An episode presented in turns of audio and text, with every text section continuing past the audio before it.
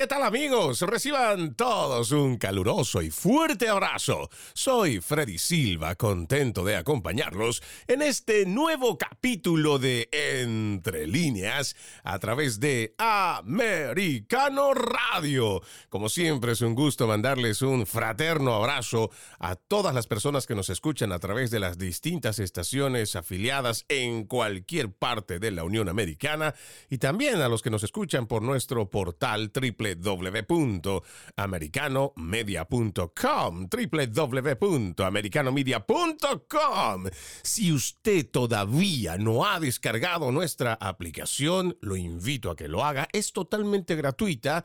Búsquelo como americano. Está disponible para Apple y Android.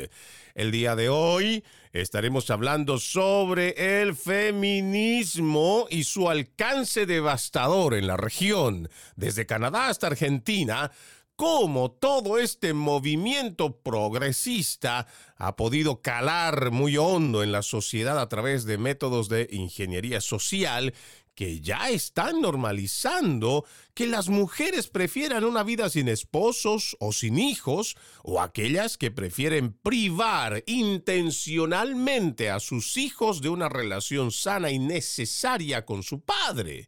¿Será que el verdadero movimiento de reivindicación por la mujer retoma su base original para separarse del feminismo radical? ¿Qué tan metidas están las ideologías feministas en las escuelas y universidades del continente, estaremos a tiempo de contrarrestar esta agenda globalista que tiene como objetivo destruir a la familia para tratar de responder estas y otras interrogantes, hoy tenemos como invitada a Camila Rojas, una conservadora colombiana, administradora en negocios internacionales, activista provida y defensora de los derechos humanos. Qué gusto tenerte en Entre Líneas. Bienvenida, Camila. Querido Freddy, un placer y muchísimas gracias por la invitación. Encantados nosotros de que nos puedas acompañar. Gracias por aceptar también la invitación. Y este es un tema que podríamos decir en forma global, y hay que reiterar esto, globalista. Hay que decir que el tema de la agenda globalista es el tema no solo del momento, sino va a ser el tema de la década. Por eso es importante dar esta batalla cultural. Pero hoy vamos a ceñirnos en este ámbito o en este acápite del feminismo radical. Y creo que es importante hablar desde los inicios, porque yo creo, Camila, no sé si compartirás conmigo, si muchas feministas radicales supieran los orígenes de quienes tergiversaron la lucha legítima por las mujeres, tendrían una mentalidad distinta a la que tienen hoy. Por ejemplo, solo por mencionar un ejemplo, ellas, las feministas radicales, ponen como su heroína a Margaret Sanger. Ella fue una eugenicista, una racista, una clasista, pero como lo digo, es considerada por este movimiento radical como una heroína. O podríamos igual mencionar a Simone de Beauvoir, que ella dijo que no se nace mujer, sino que llega uno a serlo. Cuando tomamos estos ejemplos del radicalismo, cómo se fue cambiando la verdadera esencia del movimiento por la mujer, yo creo que es importante ir a las raíces, Camila, para que así la gente vaya entendiendo y también descubriendo, si todavía no lo han hecho, que no necesariamente a quienes llaman heroínas son las que están luchando por la mujer. Sí, así es. Yo creo que lo que estás mencionando, Freddy, es un desconocimiento total sobre el movimiento. A ver, yo te cuento eh, mi experiencia desde, desde el feminismo, porque yo fui feminista, soy exfeminista, y yo creo que el feminismo al coger una bandera noble es la razón por la cual las mujeres se sienten identificadas y lo apoyan. Ah, yo creo que cuando a uno de mujer le venden una idea, indudablemente esa idea es eh, muy eh, interesante para la mujer porque le toca las fibras y las emociones por experiencias que ha podido llegar a tener pues resulta que comienza a ser parte de este movimiento. Y es que indudablemente, ¿qué mujer no va a querer que defiendan a la mujer? Pero el tema y lo que acabas de tocar de estas dos exponentes y en el caso específico de Simone de Beauvoir, que es la una de las mamás del feminismo de la segunda ola, es importante entender y estudiar el movimiento detalladamente para darnos cuenta que sus filósofas o sus exponentes más importantes no tenían ese plan tal cual lo vendieron o se lo hicieron pensar a la mujer. Entonces, cuando tú ya comienzas a entender cómo funciona el movimiento, comienzas a entender el pensamiento de estas mujeres, indudablemente comienzas a tener un rechazo como tal hacia el feminismo. Pero cuando tú no te tomas el tiempo o, el, o, o, la dedicación para estudiar qué hay detrás de un movimiento, porque es importante hacerlo saber, y es que esto es un movimiento político, y cuando estamos hablando de un movimiento político es que precisamente busca transformaciones políticas y sociales dentro de la sociedad. Entonces, así como cuando en el caso de Estados Unidos existen los demócratas o los republicanos, exactamente es lo mismo que en este caso el feminismo si bien es un movimiento, pero eh, tiene unos intereses políticos que toda mujer tiene que conocer cuáles son sus objetivos finales.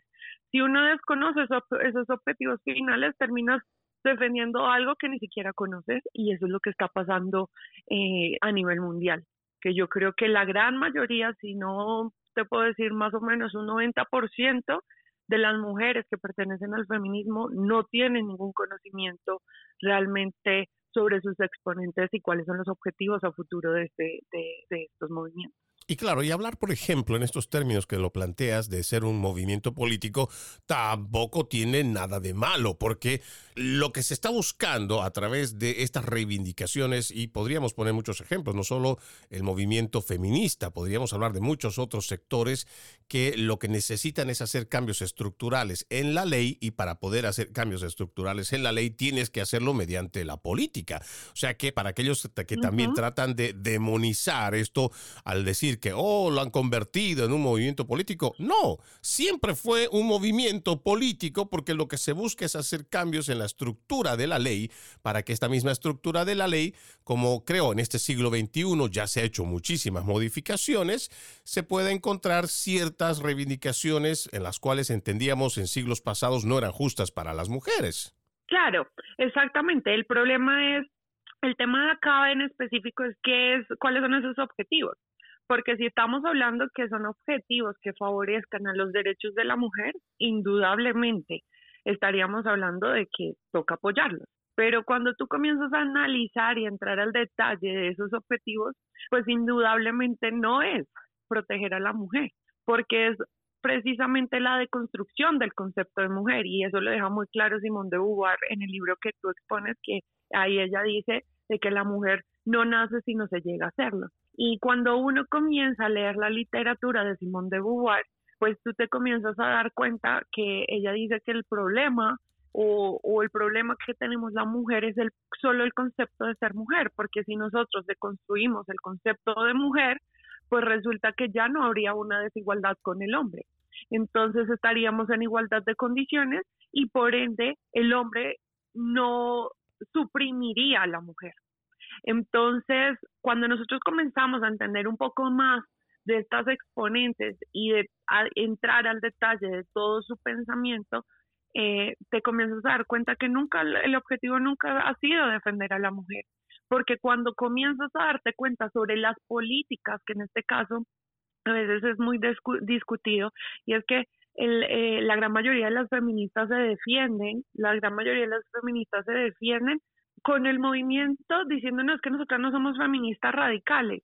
Y yo les digo, pero a ustedes el feminismo las tiene en cuenta. O sea, si tú te dices, porque hay feminismo, que eso me pasó esta semana, te cuento eh, algo bien particular que me pasó esta semana con las feministas, y es que me decían, estamos hablando sobre el tema del aborto, digo, bueno, varios temas, y ellas me dicen, yo les decía como argumentos, les decía, bueno, pero es que ustedes tienen 18 tipos de feminismo, ¿en dónde están articulando esos 18 tipos de feminismo para que todas las mujeres sean escuchadas? Y resulta que ellas mismas se respondían y dicen, no, es que feminismo solamente hay uno. O sea, hablar de un feminismo, porque cuando a mí me atacan, porque yo por ser pro vida, por ser una mujer conservadora, pro vida, que defiende los derechos humanos, pues entonces ellos dicen, no, es que usted no puede hablar porque usted es provida. Y yo le dije, entonces no estás teniendo en cuenta a todas las feministas provida. Y entonces ellos me respondían, no, es que feminismo solamente hay uno y decir que hay un feminismo provida es irracional porque no existe. Entonces yo les decía, ok, entonces no digan que hay 18 tipos de feminismo, que solamente hay uno y que es el feminismo radical, el que se está promoviendo a nivel eh, a nivel pues no ya mundial, porque lo vemos es a nivel mundial, que tiene unos fines específicos, que es acabar a la mujer y acabar al hombre. Entonces, ahí se cae todo el discurso de las feministas que piensan que es que el feminismo radical no es el, el único feminismo. Y confrontar esta realidad no solamente trae enemigos, sino que genera todos los anticuerpos posibles. Y me imagino que de eso estaremos hablando en el próximo bloque, porque tú nos dices que fuiste una feminista, fuiste parte de ese movimiento. Y vamos a ir entrando a detalle. ¿Qué es lo que está haciendo que muchas se salgan, que además el grosero ataque que viene con la ideología de género en contra de la identidad y esencia de lo femenino, de lo que es ser mujer. Vamos a la pausa. Ya regresamos. Mom deserves the best, and there's no better place to shop for Mother's Day than Whole Foods Market. They're your destination for unbeatable savings, from premium gifts to show-stopping flowers and irresistible desserts. Start by saving 33% with Prime on all body care and candles. Then get a 15-stem bunch of tulips for just $9.99 each with Prime. Round out Mom's menu with festive rosé, irresistible berry chantilly cake, and more special treats. Come celebrate Mother's Day at Whole Foods Market. Seguimos, seguimos con más de Entre Líneas a través de Americano Radio. Recuerden que este 2023 juntos decimos no más fake news, no más noticias falsas. Para ello ponemos a su disposición nuestro portal www.americano americanomedia.com, www.americanomedia.com y usted estará muy bien informado, minuto a minuto en esa página. El día de hoy nos acompaña Camila Rojas, una conservadora colombiana, es administradora de negocios internacionales, activista pro vida y además fue una ex feminista. Antes de irnos a la pausa, Camila, decíamos que muchas se están saliendo de este movimiento y es que hay un grosero ataque a la esencia y naturaleza de la mujer, de lo que es la feminidad. Hay una invitación constante, sino una presión a una deconstrucción. Y realmente lo que muchas, eh, creo, están también identificando en este avance de la Agenda 2030, la agenda progresista, es que está atentando contra la mujer. Y la única forma como uno podría entender esto es que la agenda globalista lo que quiere es destruir a la familia. ¿Y cómo hacerlo o cómo lograrlo si no es a través de la destrucción de la mujer? Porque la mujer por siglos, y no por milenios, ha sido el pilar fundamental de la familia, esa institución que viene mucho antes de lo que conocemos hoy como estados, como naciones, Estado-nación, esa institución se ha encargado de ir construyendo lo que hoy conocemos como la evolución de la humanidad. Pero el pilar de toda esa construcción y de lo que podríamos decir los conservadores, un proceso de constante reforma, es lo que ha venido haciendo la mujer. Entonces, ellos han identificado, y cuando hablo de ellos, hablo de la élite globalista, han identificado que para poder destruir a la familia, lo primordial es destruir a la mujer.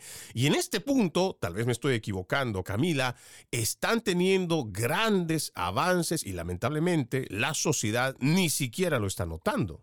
Claro, acá lo que pasa, querido Freddy, con todo lo que tú mencionas es cierto, y es que resulta que la sociedad no se está dando cuenta porque están implementando los gobiernos de izquierda varias leyes en las cuales uno tiene que leer hasta la minuta más pequeña del, del párrafo para poder entender porque a veces tergiversan cierta clase de palabras y tergiversan cierta clase de discursos que ante los ojos de las personas o de las de la gente que está aprobando este tipo de leyes terminan perjudicando aún más o generando un caos social como es lo que está pasando con el tema de la ley trans, y bueno, un derivado de, de diferentes tipos de leyes que vienen derivados del mismo feminismo y que realmente comienzan a afectar en términos estructurales a la composición de la familia, que es un ataque directo a los hombres, a las mujeres y a los niños en general.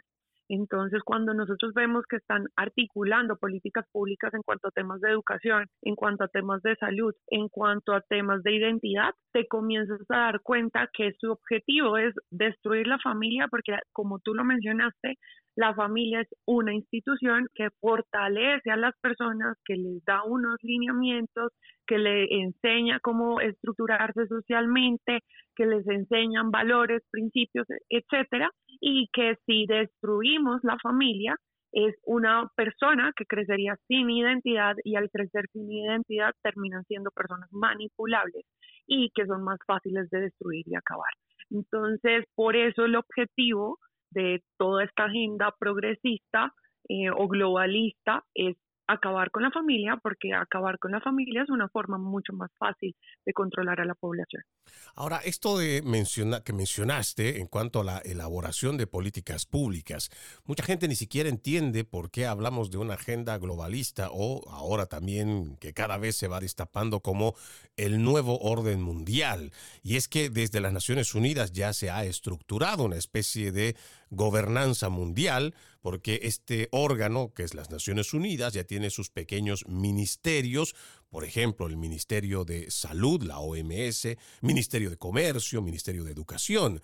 Lo grave es que se están elaborando políticas públicas desde organismos supranacionales que son ilegítimos. Y escuche lo que le digo, son ilegítimos.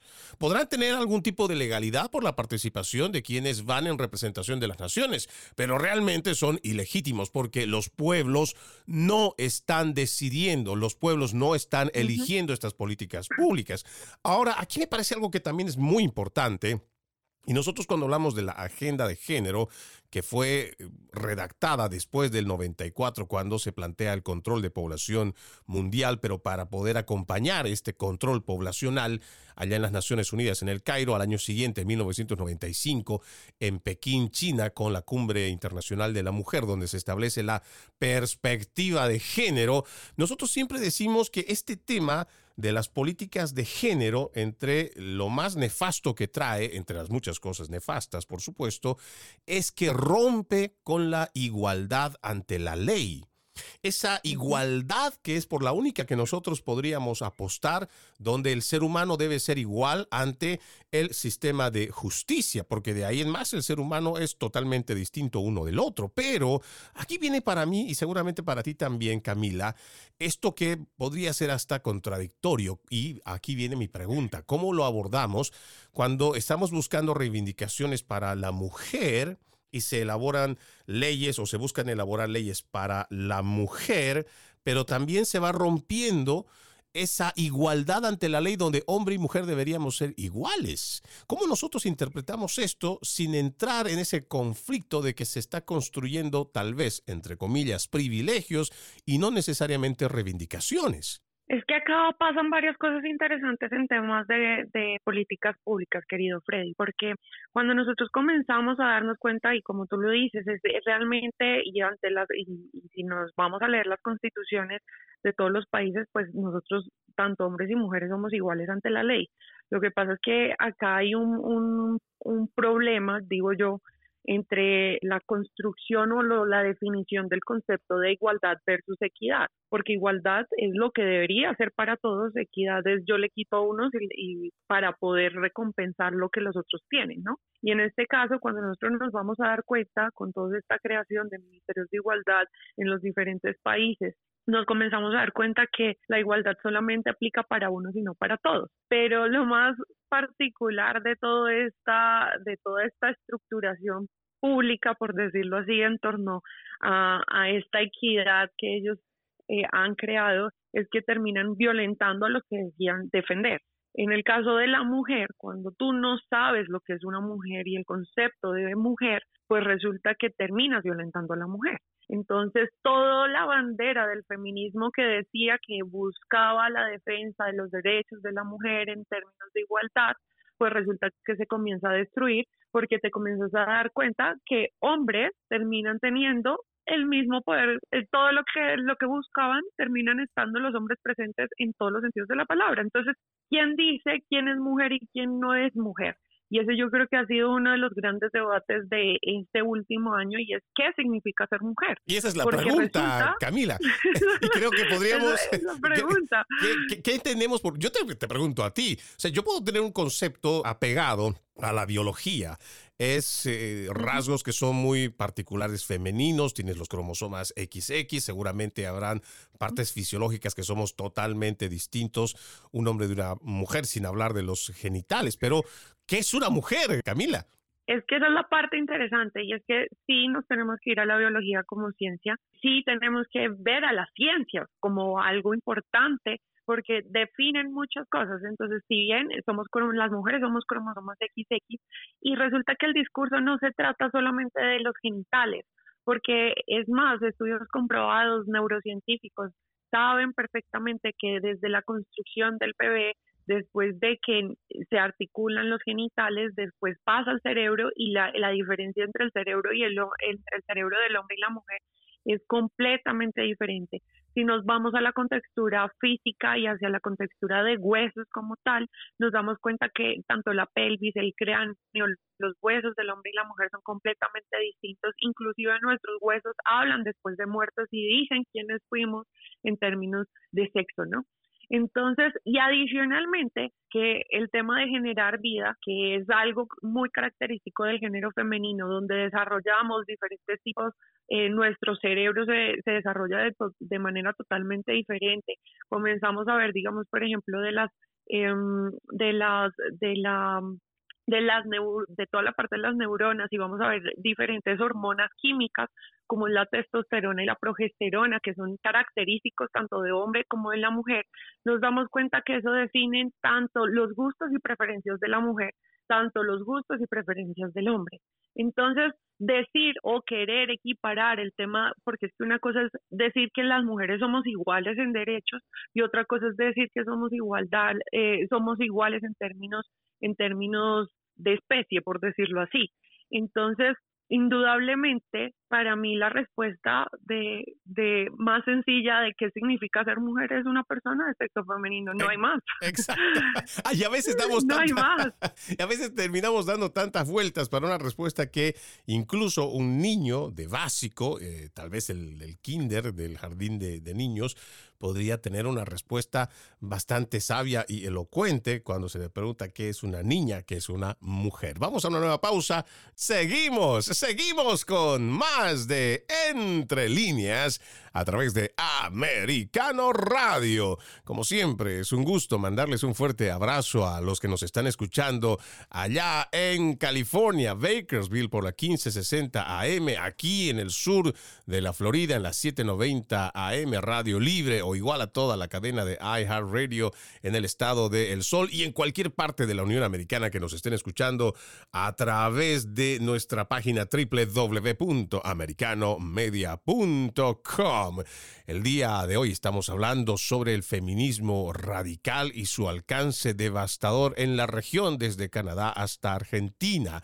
Nos acompaña Camila Rojas, una conservadora colombiana, y decíamos antes de irnos a la pausa, Camila, que el ataque es brutal contra la mujer, contra su esencia misma, al punto que todo está tan ideologizado que, por ejemplo, una aspirante al más alto cargo, a la magistratura más importante de la Corte Suprema de Justicia aquí en los Estados Unidos, cuando se le preguntó qué es mujer, no supo responder.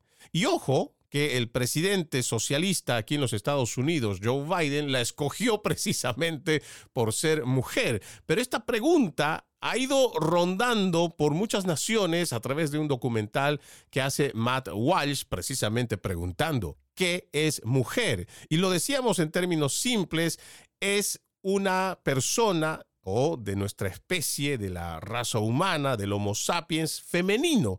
Y creo que en eso podíamos englobar muchas otras cosas, ya hablando también de los facts, lo que hablamos de los hechos, acompañando también la biología, la genética y tantos otros factores que podríamos decir. Pero ahora, hablando sobre este ataque a la misma esencia, por parte de toda esta agenda trans. ¿Cómo interpretamos, Camila, sobre todo las mujeres, aquellas que han estado formando parte del colectivo, las que se han salido y las que apuestan por una verdadera lucha por la feminidad, por la mujer, por el feminismo real? Cuando estás viendo que en las competencias deportivas, los hombres están acaparando en los deportes femeninos. Estamos viendo cómo están cediendo a través de las escuelas para que hombres entren igual al baño de mujeres, incluso aquellos que dicen ser trans que no han pasado por una cirugía y andan por ahí con toda su naturaleza colgando enfrente de las mujeres, que por supuesto como un padre de familia, esto no solamente llena de rabia, de enojo, de molestia, sino que también tenemos a juntas escolares que están tan comprometidas con la agenda globalista que no hacen nada para proteger a los niños. Y querido Freddy, ahí te sumo otra y es precisamente el desconocimiento del, significado de mujer que cuando un, y, y está pasando en las diferentes cárceles a nivel mundial, que violadores se autoperciben mujeres y los, y los cambian de una cárcel de hombres a cárceles de mujeres y terminan violentando mujeres. Ese es el claro ejemplo de cuando tú no sabes o no identificas el significado de mujer que precisamente violentas a la mujer.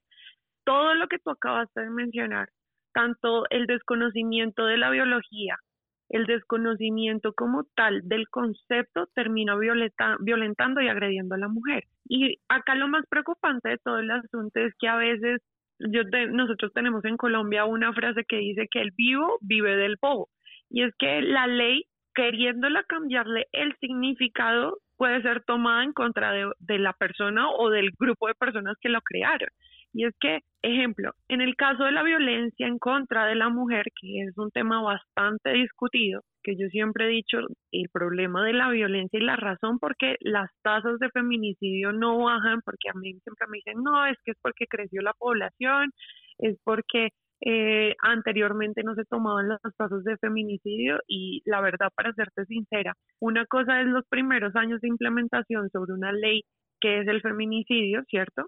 Claro. Y otra cosa es que tú ya veas 10, 15 años que se implementó la ley y los pasos no se reduzcan cuando hay una inversión de parte del Estado y parte de organizaciones internacionales y parte del sector privado en torno a todo este tema y las tasas no bajen entonces algo estamos haciendo mal. Y precisamente ese desconocimiento sobre esa violencia termina perjudicando enormemente a la mujer. Entonces te pongo un ejemplo. Resulta que en el caso de Colombia, la ley eh, Rosalvira Celi, que habla sobre el feminicidio, condena a los hombres que mm, en cierta clase de condiciones mataron a una mujer entre 25 y 40 años. Pero si un hombre se autopercibe mujer, que acá es donde yo digo como no tiene sentido, entonces ese hombre que asesinó a esa mujer se autopercibe mujer, entonces ¿qué pena le dan? ¿Le dan la pena de un homicidio o le dan la pena de un feminicidio? Ese es un ejemplo.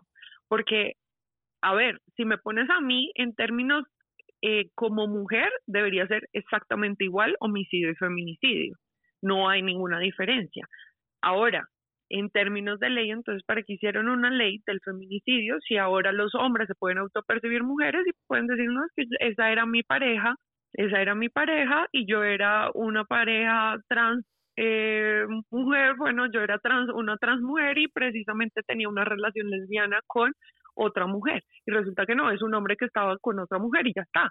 Y con eso se reducen las penas de los violadores, eh, de, de estos asesinos y así sucesivamente. Entonces, acá mi pregunta es, ¿realmente se está defendiendo a la mujer o realmente todas estas leyes que buscaban defender a la mujer terminan realmente defendiendo a la mujer? Eso por esa parte. Y segundo, que resulta que cuando analizamos el tema de la violencia en contra de la mujer, resulta que es la violencia intrafamiliar, no la violencia en contra de la mujer. ¿Por qué? Porque resulta que acá tenemos que analizar la violencia del hombre en la familia, la violencia de la mujer en la familia, la violencia de los niños en la familia y la violencia del adulto mayor en la familia. Y para poder darle solución y que se creen políticas públicas sanas en los países, pues tenemos que entender que esas personas coger, hacer un análisis un poco más detallado y decir, ok, de esto pasó, este hombre asesinó a esta mujer, pero tenía esta clase de eh, indicaciones, por ejemplo, que tenía problemas de alcohol, tenía problemas de drogas, o sea, analizar un poco más al detalle qué es lo que estaba pasando para que se diera ese proceso y así trabajar en la solución porque es que en este momento nos están diciendo, no, es que la violencia de la mujer es que hay una violencia desmedida de un montón de hombres que odian mujeres y salen a matar mujeres como si fuera un grupo nazi.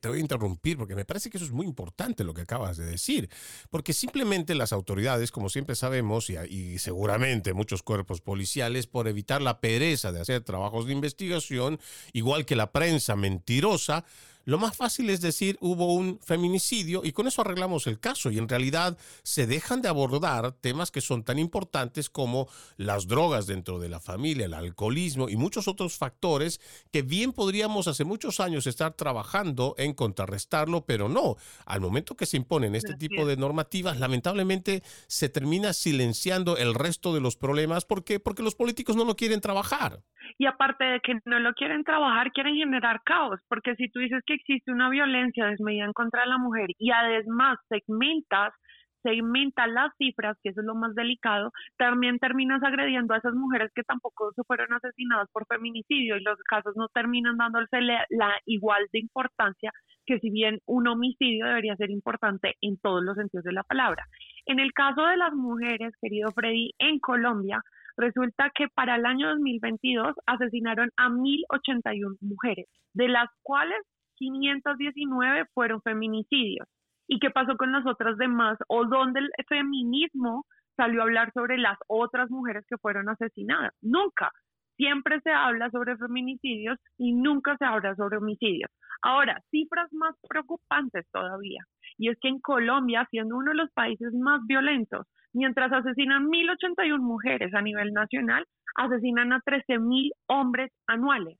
Entonces, la violencia, cuando sí, que, y yo no puedo decir mentiras en este sentido, claro, son hombres asesinados por hombres, pero resulta que tenemos que entender que la violencia es una violencia bastante grande y que los problemas de la violencia no se solucionan entre términos de género, sino toca analizar al detalle el término de la violencia, porque si nosotras las mujeres reducimos las tasas de violencia del hombre para que los hombres sean salvados, indudablemente las cifras de la mujer tienen que bajar y esa realmente fue la razón por la que dejé el feminismo. Porque cuando yo entré a querer involucrar a los hombres en este proceso de igualdad, ayudar a los hombres, porque resulta que si a los hombres en el caso de Colombia tienen el mismo tiempo de paternidad, reducimos la tasa de la tasa de desempleo de la mujer. Y resulta que si bien ayudar al hombre terminaba favoreciendo a la mujer, ¿por qué no voy a ayudar al hombre para que la mujer sea beneficiada? Claro, y estos son factores importantes. Eh, Camila, y quiero que esto ahondemos cuando volvamos de esta última pausa, porque existe una agenda muy marcada que viene desde las Naciones Unidas, donde si uno simplemente revisa, por ejemplo, estos 17 objetivos que plantean en la Agenda 2030, que a simple vista parece muy bonito, todo parece muy loable, muy plausible, pero se pone constantemente a la mujer como una víctima y hay que salvarla de todo lo que incluso podamos imaginarnos y de lo que ni siquiera pueda ocurrir, pero hay que salvarla y a costa de ello incluso hay que sacrificar la vida de quien sea, a veces olvidándose de que hay adultos mayores o que también los hombres sufren de esto que pocas feministas quieren hablar, pero que es parte de la realidad. Nos vamos a la última pausa. Gracias por continuar con Entre líneas. Como siempre, Freddy Silva, este servidor mandándoles un cariñoso abrazo a los que nos están escuchando ya sea por nuestro portal www.americanomedia.com o también por nuestra aplicación Americano. Ya lo sabe, usted puede adquirirlo de forma gratuita y ver y escuchar todo nuestro contenido. El día de hoy nos acompaña Camila Rojas, una conservadora colombiana, administradora de negocios internacionales, activista pro vida.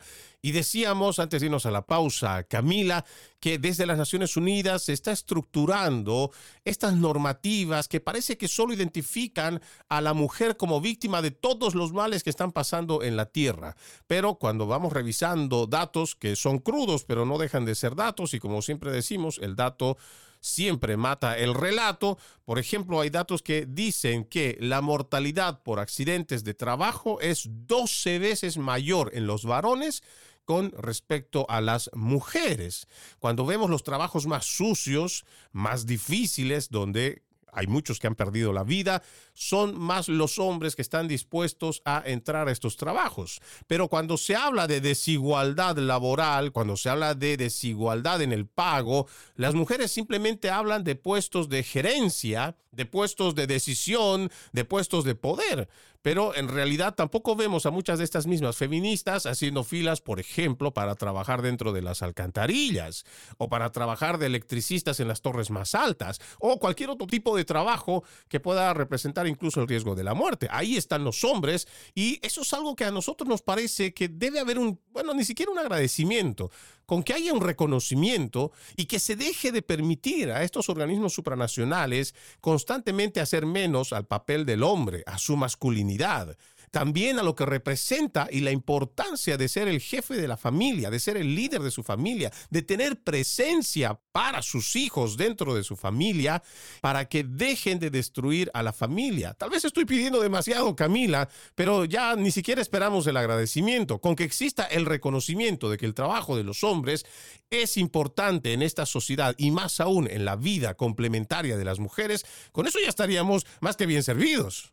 Y acá te, querido Freddy, te cito un estudio que hace de por cada 100 mujeres, se llama, que lo hace American Enterprise Institute allá en Estados Unidos y muestra precisamente las cifras verdaderas de qué es la diferencia o la desigualdad entre hombres y mujeres, pero en términos cómo se tienen que medir. Y comenzamos a darnos cuenta que tanto las mujeres, primero en términos de pobreza, los hombres son más pobres que las mujeres. En términos de guerra, mueren más hombres que mujeres. En términos de eh, muertes laborales, como tú lo dices, mueren más hombres que mujeres y así sucesivamente te comienzas a dar cuenta, inclusive en la educación, en términos profesionales, las mujeres nos graduamos más que los hombres. Entonces, acá, como tú dices, es un tema de un reconocimiento hacia el hombre, pero resulta que nosotros no podemos solamente irnos al tema, digamos, del tema del techo de cristal y hablar sobre temas salariales cuando eso no es tan fácil de medir porque precisamente existe preparación, educación y méritos, en la cual la experiencia termina siendo muy importante para poder entender por qué un hombre o una mujer gana más o menos porque si nosotros nos vamos a términos constitucionales, en ningún país dice las mujeres tienen que trabajar en esto, los hombres en esto. Las mujeres ganan este salario, los hombres ganan este salario. Eso no funciona así. O sea, si nosotros vamos a ver por qué en las empresas a una mujer le pueden pagar distinto, primero en términos legales, si vamos a ver en equidad en términos del mismo puesto, si tú te das cuenta que el hombre está ganando en el mismo puesto de trabajo que tú estás ejerciendo y a los dos les, exigieron los mismos parámetros, pues tú te comienzas a dar cuenta que los dos tienen que ganar igual.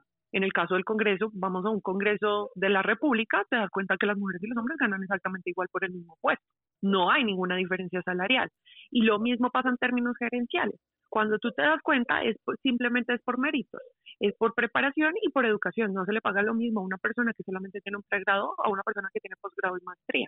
Entonces, y en su defecto, también se tiene que analizar los gustos y preferencias de acuerdo a los segmentos profesionales que le gustan más a la mujer, porque la mujer tiene la capacidad de decidir qué quiere y qué no quiere en su vida, qué quiere y qué no quiere estudiar.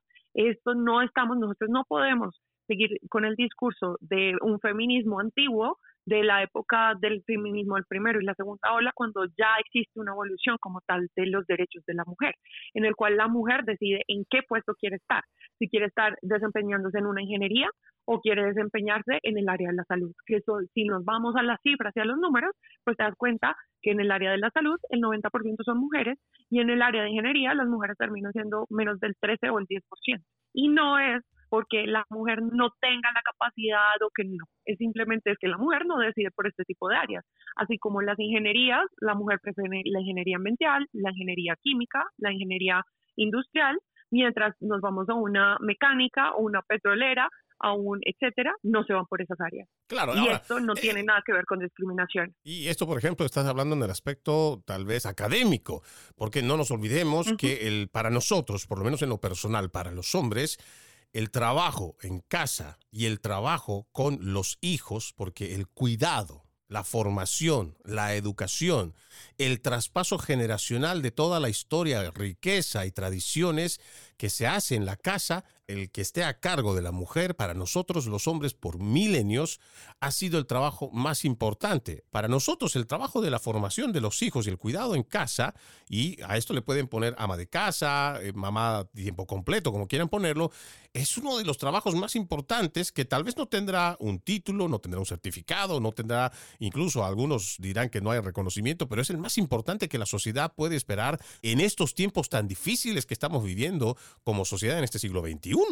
Y acá te quiero eh, contar de un estudio, mi querido Freddy, de, imagínate que la Universidad de Oxford hizo un estudio con más de 10.000 niños en el cual eh, resalta la importancia, si bien querían estudiar la, figura paternal y la figura maternal, y en este estudio resalta que si bien obviamente los dos roles son importantes, pero resulta que eh, si bien el hombre genera, el papá, la figura paternal, genera la figura como tal de mm, ante los primeros, dentro de los 0 5 años, eh, genera empatía hacia el mundo exterior y ayudaría a reducir los, los niveles de violencia o de salud mental en los niños. Pero en ese mismo estudio también dice que la figura paternal en términos de hogar, en que, digamos, por ejemplo, colaboren en, en labores del hogar, no es bueno para el cerebro de los niños y las niñas.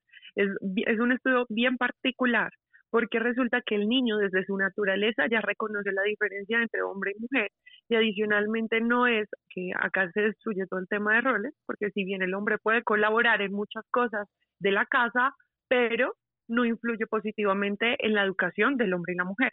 Ese estudio, la, verdad, me, eh, sobre ese mismo estudio se hicieron más de 200 estudios adicionales de otras, de otras, de, otras universidades y fue muy interesante porque cuando tú comienzas a darte cuenta que ya hay estudios sobre este tema y te das cuenta que lo más importante es la figura de papá y mamá y cómo, porque y es más, es lo que tú acabas de decir, es un rol que si bien para el hombre y la mujer termina siendo muy importante, pero es el rol que nadie le enseñó cómo ser papá y mamá.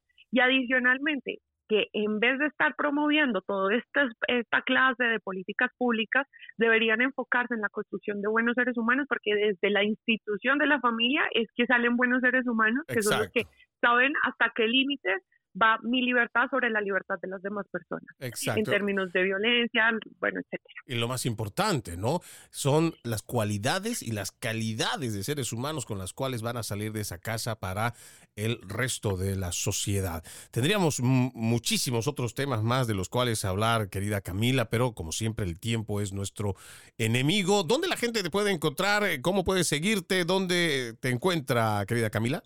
Eh, bueno, me pueden seguir por redes sociales, estoy en Instagram y TikTok. Eh, dentro de poco estoy pensando ya abrir canal de YouTube, estoy como Cami Rojas-G, en TikTok estoy Camila Rojas-G. Y pues nada, muchas gracias por tu espacio, querido Freddy, por eh, la verdad, obviamente este tema es bastante extenso Después espero tener otra oportunidad de seguir hablando contigo de estos temas y gracias por la invitación. Claro que sí, nosotros vamos a estar encantadísimos de volverte a tener con nosotros el día de hoy. Camila Rojas, conservadora colombiana, administradora de negocios internacionales, activista pro vida, defensora de los derechos humanos y como ya lo escucharon, usted la puede encontrar a través de las redes sociales como Cami Rojas. Usted puede seguirla en Instagram como yo la pude encontrar con trabajos maravillosos que viene realizando. De esta forma vamos punto final a este capítulo de Entre líneas. Soy Freddy Silva. Los invito a que continúen con la programación de Americano Radio.